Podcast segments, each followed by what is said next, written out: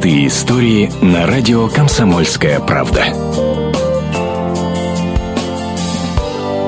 В середине июня в Волгоград прибыли беженцы из Луганска. Два автобуса, в основном женщины и их дети. Они уже не боятся за свою жизнь, но очень переживают за родных, оставшихся там на передовой. Девочка Лиза сейчас счастлива. Все родные покинули опасное место. О войне она говорит механически, словно пересказывает недавно просмотренный фильм. Она не хочет подробно вспоминать об этом. Обстрелы были, окна дрожали. А, плюс мы по ночам вставали от того, что мы слышали, едет танк. Включали ноутбук, смотрели веб-камеры с Луганска, и мы видели, что на станицу едет сопровождением. И вот вот так вот э, две ночи подряд было.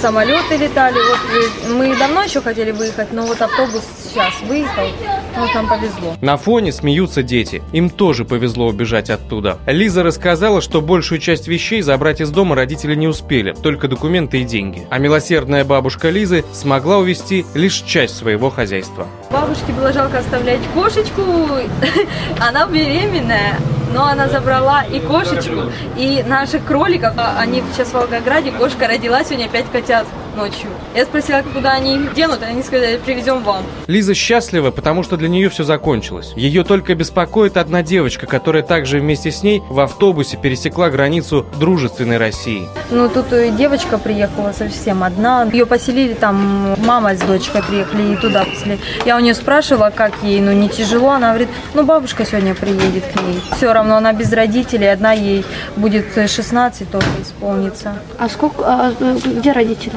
Ну, Видимо, в Луганске остались. Простые истории на радио «Комсомольская правда».